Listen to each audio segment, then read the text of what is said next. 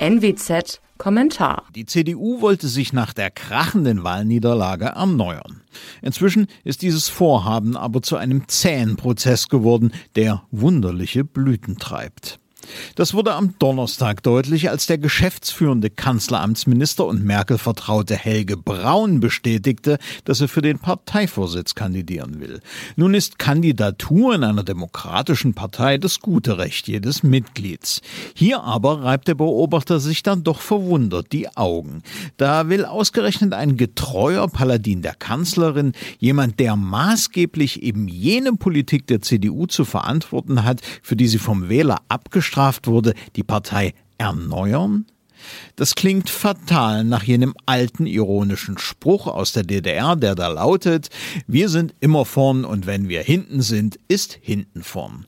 Die Merkel-Konservativen in der Union tun ihrer Partei schon mit der blanken Kandidatur eines gestrigen jedenfalls keinen Gefallen. Glaubwürdig wird die versprochene personelle, vor allem aber inhaltliche Erneuerung so nicht. Damit liegt man zurzeit noch ganz weit hinten.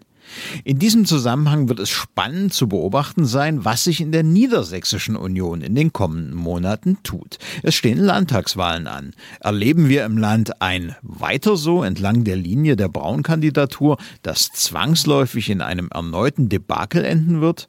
Im Moment sieht es ganz danach aus. Die SPD kann im Grunde jetzt schon feiern.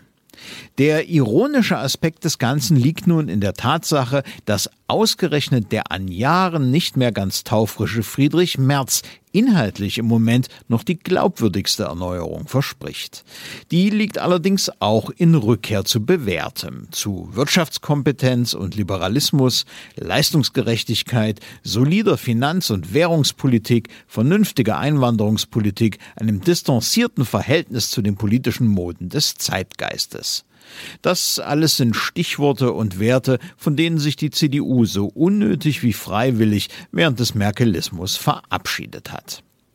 Das alles illustriert, wie zerrissen die Partei nach den 16 Merkel-Jahren ist. Wenigstens konnte sie sich dazu durchringen, ihre Mitglieder zu befragen, welchen Kopf diese für welchen Kurs wollen.